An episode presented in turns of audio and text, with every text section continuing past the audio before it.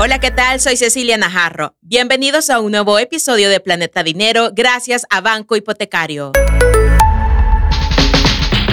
Haga que su mundo financiero no se salga de órbita y cuide de su economía familiar y personal. Esto es Planeta Dinero. Hola, ¿qué tal? Estamos en un nuevo episodio de Planeta Dinero.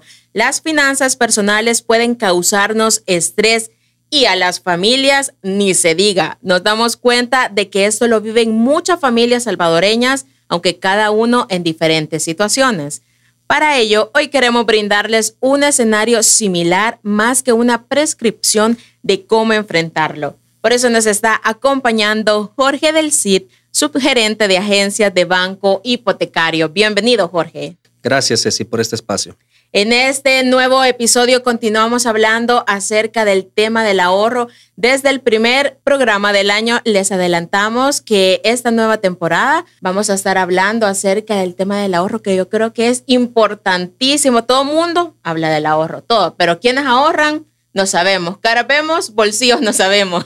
Definitivamente, Jorge. Así que hoy nos vas a estar explicando acerca de un caso de una familia hipotética que, bueno, que supo solventar alguna crisis financiera. Exacto, Ceci. Y creo que en nuestro día a día nos topamos con muchas situaciones de familias salvadoreñas que el tema financiero es un dolor de cabeza. Y pues hoy quiero compartir, ¿verdad? Eh, esta familia que está compuesta por padres de familia que tienen dos hijos aproximadamente entre edad de 7, 4 años. Ambos laboran a tiempo completo y eh, tienen ingresos aproximadamente considerables, favorables, podríamos decir, aceptables en nuestro medio. Sí. Pero vemos la situación que de repente a medida que podamos tener buenos ingresos, comenzamos a tener ciertos dolores de cabeza con ciertos gastos que no proyectamos o no contemplamos. Esta familia, como bien se lo comentaba, ha mantenido un buen ingreso, ¿verdad? Arriba quizás aproximadamente de dos mil dólares. Y eso había conllevado a poder tener gastos que estaban tratándolo de manejar de la mejor manera. Pero sucede un recorte de ingresos y ya no son los ingresos que se estaban proyectando y ya no se están teniendo. Y es donde comienza el pequeño dolor de cabeza, ¿sí? Y comenzar a ver qué es lo que vamos a hacer, ¿verdad? Y de repente, pues esos gastos que tenemos de manera repetitiva, a veces cuesta como dejarlos, ¿verdad? Y sabemos que tenemos gastos de primera necesidad y aquellos gastos que son secundarios. Entonces esta familia comenzó a entrar un poco en, en ese dilema y cierta parte quizás hasta crisis, donde ellos tenían que utilizar una herramienta de poder elaborar un presupuesto cosa que no habían implementado porque hasta la fecha pues no habían visto la necesidad. No, y que es difícil elaborar una lista. No, no es nada fácil decir, bueno, hoy nos vamos a sentar, vamos a hacer la lista, cuando vamos posponiendo y nunca lo hacemos, ¿o no, Jorge? Muy, pero muy exacto en lo que usted nos está comentando. Y creo que en el día a día esta actividad la dejamos de último, o como bien lo comenta, no le damos la importancia. Pero esta familia tenía que hacer este ejercicio porque estaba entrando en una crisis. Y creo que como familias salvadoreñas no podemos negar que esa crisis afecta hasta la relación como pareja de nuestros hijos y en otros aspectos. Entonces, al dar inicio en esta actividad, ¿qué cree que pasó con esta familia? Comenzaron a, darse cuenta que tenían muchos gastos y los ingresos eran pocos. Pocos. Sí. Creo que esa situación pues se repite mucho. Sí. Entonces, pero al ir más a detalle, ¿verdad? En un presupuesto vamos como clasificando aquellos gastos que son de primera necesidad y aquellos gastos que de repente son por deseos. ¿Qué sucedió en esta familia? Que al sacar esa data o esa información, muchos de los gastos eran por deseos. Increíble.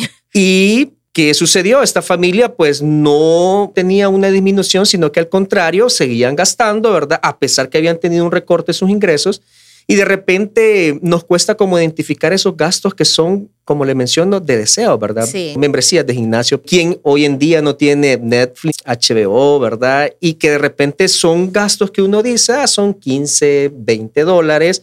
Pero si ya los sacamos en el mes, ¿verdad? Y vemos todos los gastos, esta familia pues se podía tener quizás un porcentaje arriba del 30% de solo estos gastos. Y los gastos de primera necesidad, que ya sabemos, ¿verdad? Pagos de recibos de agua básica y otras cosas que pues colegiaturas de, de, los, hijos. Todo eso le va a mencionar. Y que son cosas que sabemos que no podemos dejar por alto. Claro. Entonces esta familia se percató que estos gastos de una u otra forma tenían que ver de qué manera comenzaban a reducir. Y creo que el primer paso es eso lo, principal, que como familia lograr identificar qué cosas no se están haciendo bien.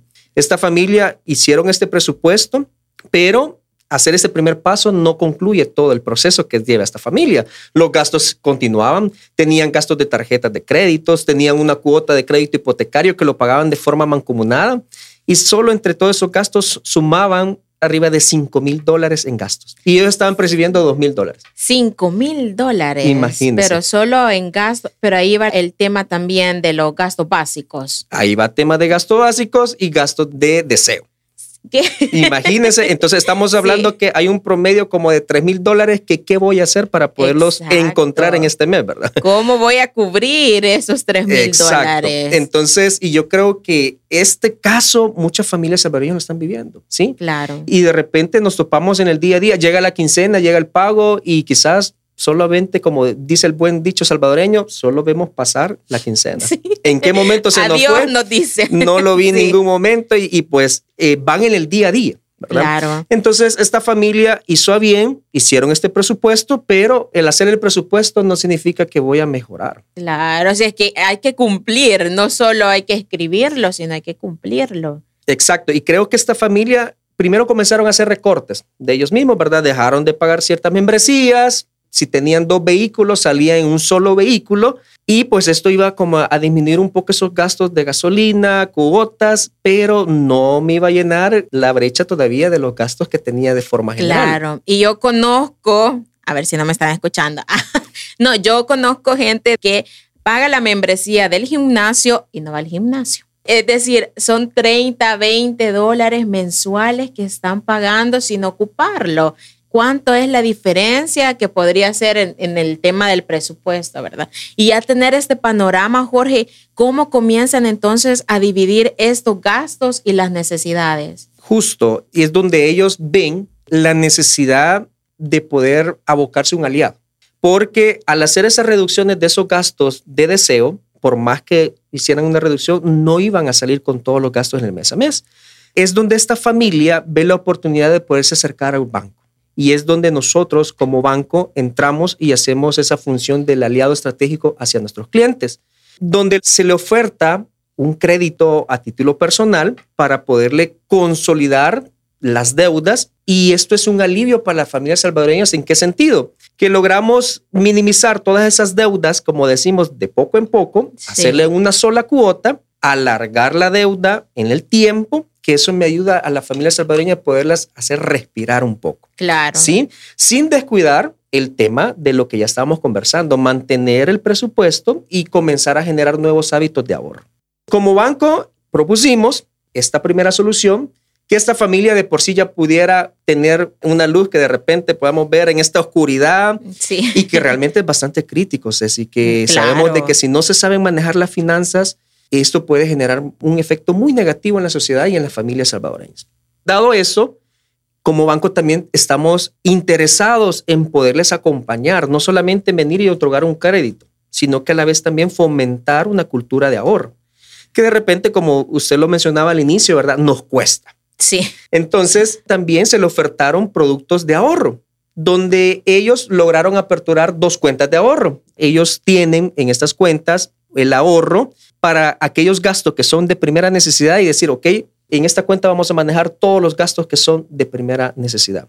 Y una segunda cuenta para poder tener, como dicen, ante cualquier eventualidad, comenzar a fomentar el ahorro y como todos sabemos, de repente puede venir la situación y todo marcha muy bien, pero vienen situaciones críticas que de repente no podemos contemplar, ¿verdad? La salud de nuestros hijos, una enfermedad. Y esta cuenta de ahorro pues les va a ayudar para poder tener, como dicen, ese sustento y poder estar un poco más firmes cuando vengan esas crisis. Con esto, esta familia se ha logrado poderla orientar nuevamente y crearle este nuevo hábito de ahorro.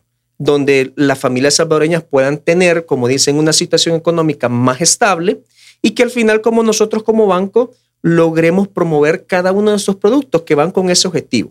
Que tenemos una gama, un portafolio de productos muy buenos, donde motivan a cada uno de nuestros clientes a fomentar el ahorro. Tú mencionabas algo bien importante y que se me quedó, que esto es para que las personas puedan ver la luz al final del túnel, por decirlo de esa forma, porque quieras o no, yo al inicio también mencionaba que el no ahorrar o tener problemas financieros también provoca, genera estrés y el estrés genera muchas enfermedades en nuestro cuerpo. Es decir, qué difícil es cuando no se tiene controlado el tema del, ahorro, de las finanzas, porque aquí podemos seguir hablando, creo, Jorge, de muchas cosas, de lo que puede generar eh, la crisis financiera en una familia, pero sí me enfoco bastante en eso, de cómo puede generar temas psicológicos, de salud, muchísimas cosas más. Entonces, ya teniendo este panorama, como tú mencionabas, es bien difícil eliminar los gustitos que nosotros tenemos, pero ¿cómo podemos ir eliminando esos gustitos, Jorge? Creo que ahí forma parte muy, muy fundamental mantener la disciplina del ahorro. Como bien lo comentábamos, en este caso ellos tenían muchos gastos de deseos, acortaron esos gastos, dejaron ciertos gastos, ¿verdad? De deseos, como por decirle a veces la cuenta de Netflix, para que no sintieran como ese cambio tan rígido. Y yo creo que eso también marca mucho el efecto que podamos hacer en la cultura de ahorro. Los cambios deben de ser de manera paulatina, no de forma drástica, porque al final eso me va a generar quizás el cambio, un efecto positivo, me va a generar un efecto negativo.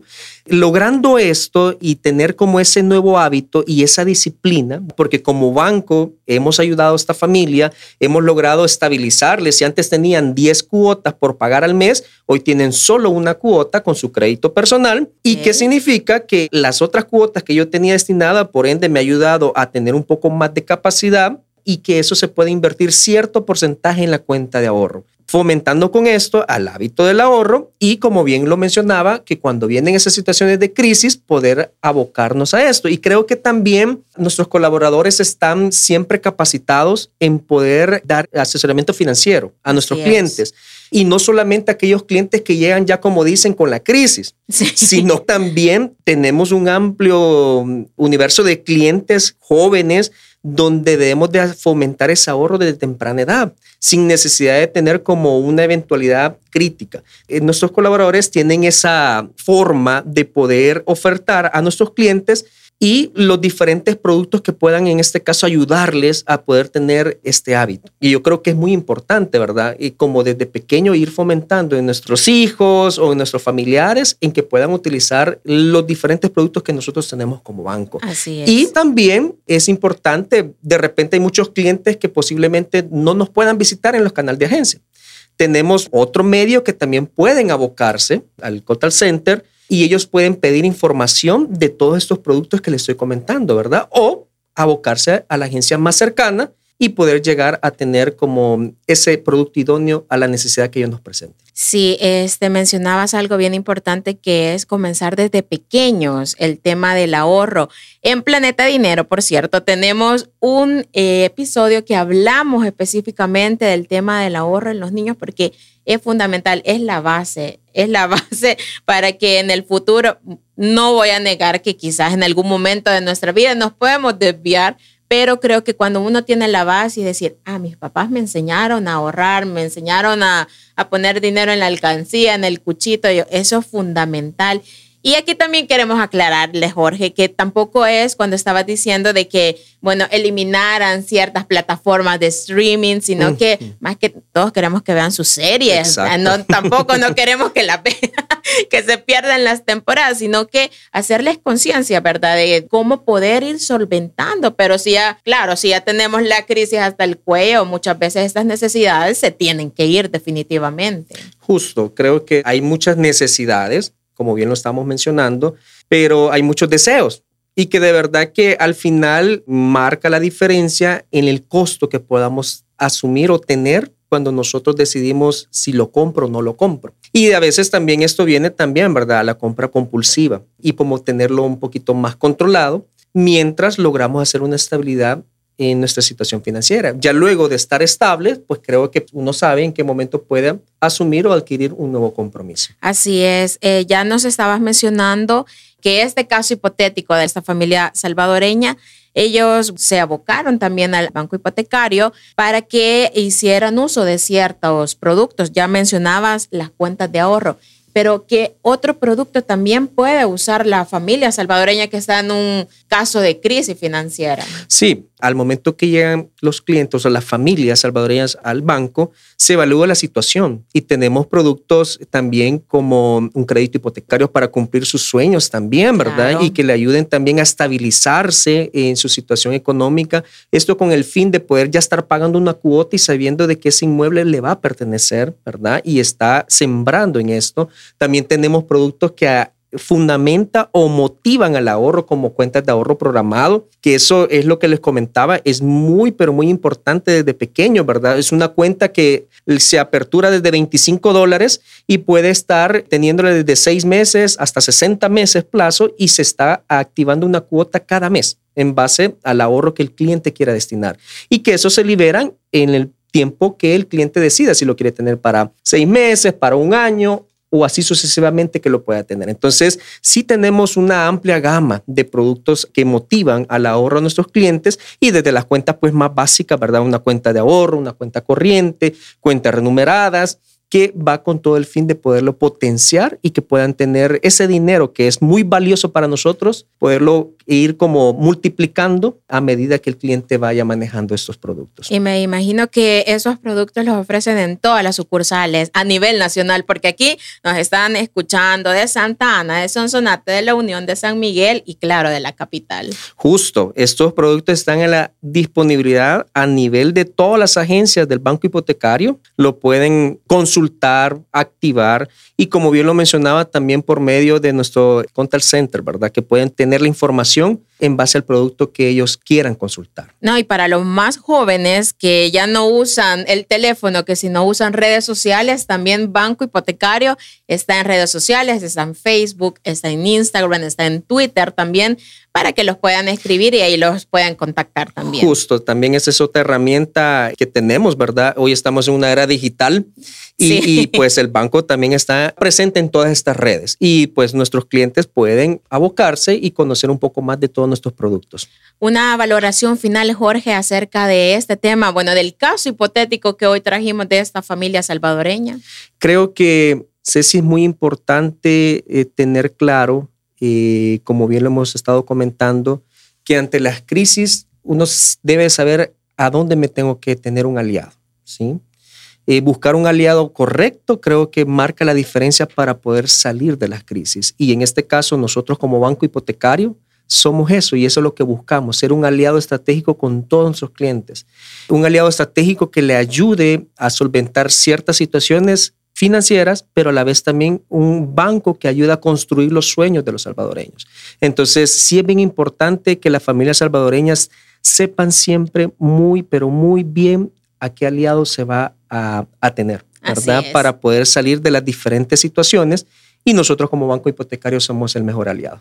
Perfecto. Muchísimas gracias, Jorge del CID, subgerente de agencias de banco hipotecario, por habernos acompañado en este nuevo episodio de Planeta Dinero. Gracias. Nos escuchamos el próximo viernes. Soy Cecilia Najarro. Esto fue Planeta Dinero, un episodio nuevo todos los viernes. Esto fue Planeta Dinero, el espacio en el que nuestra economía se mantiene en órbita.